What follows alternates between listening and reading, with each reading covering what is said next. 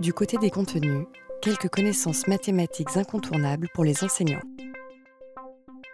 On parlait d'objets sur lesquels euh, j'appelle ça des incontournables didactiques, ça veut dire à maîtriser par les enseignants, de mon point de vue, à maîtriser le plus possible, et des thèmes de travail qui sont pour les équipes, j'allais dire. Il s'agit de s'accorder sur toutes ces choses-là, si on veut travailler. Il y a une des solutions, enfin des choses que moi j'avais comprises, on a fait allusion à mon passage en éducation prioritaire, c'est que moins qu'ailleurs, on peut s'en sortir tout seul. Donc il, faut, il est nécessaire de se mettre d'accord sur un certain nombre de choses. Ces choses-là, pour moi, ces points-là sont fondamentaux. Les faits numériques, de quoi on parle? Et comment on les construit, quelle progression? Les fractions et les décimaux. Là aussi, comment on les construit alors, et avec quelle progression Avec ce fameux passage très difficile, très très très difficile d'un point de vue mathématique, qui est le passage du, partage au quotient. Autant c'est facile de considérer qu'on a une unité, on le coupe en trois, on en prend deux morceaux, autant imaginer que quand je veux partager deux en trois morceaux, je vais obtenir un nombre. Ça, c'est super compliqué. C'est super compliqué euh, conceptuellement.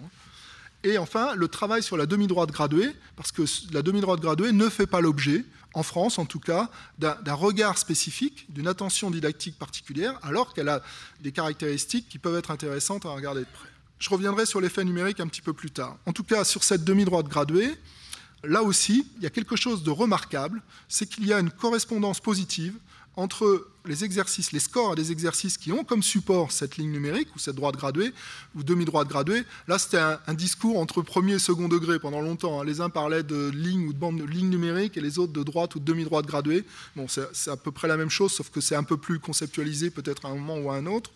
En tout cas, il y a une correspondance positive, une association positive entre, j'ai oublié le positif, entre performance mathématique et ces scores.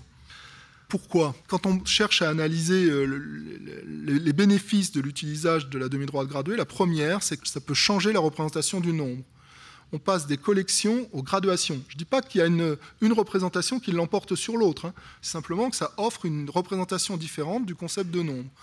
Dans une collection, on compte le nombre d'objets, d'éléments d'un ensemble. Quand on travaille sur la droite graduée, on compte le nombre de pas qu'on fait quand on se déplace c'est pas du tout la même, chose, c'est pas la même chose. Je suis pas un spécialiste, de, tout ce qui est rapport entre même motricité, langage et, euh, représentation mathématique, mais en tout cas, je sais très bien, enfin, ça ne correspond pas ni à la même représentation, ni à la même vision statique ou dynamique des choses.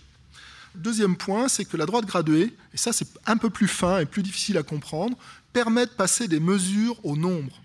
Quand je disais le statut de un quart, c'est ça ce que je voulais dire. Est-ce qu'un quart reste une mesure à l'école primaire et évolue vers le statut de nombre en fin de cycle 3 Ça peut être à quel moment? Ou bien est-ce qu'on en reste, on passe déjà au statut de nombre? Je vous donne juste la petite clé pour comprendre ce que je viens de dire. Quand vous coupez une unité en quatre, chaque morceau représente un quart. Là, je suis dans la mesure. D'accord? Je place mon un quart où je veux dans l'unité euh, que j'ai découpée en quatre. Quand je vais passer au nombre et que je vais graduer ma droite, il y aura un seul point auquel je pourrai associer le nombre un quart. Et là, à ce moment-là, je suis passé au nombre. C'est ce moment-là stratégique, j'allais dire, qu'on a repris après dans les programmes de mathématiques tout au long du lycée, qui permet de comprendre, à mon avis, facilement le moment où on passe de, mesure au nombre. Et le passage du un quart, la mesure, il n'est pas très éloigné de ce qu'on va faire sur des grandeurs, quand on va partager des objets.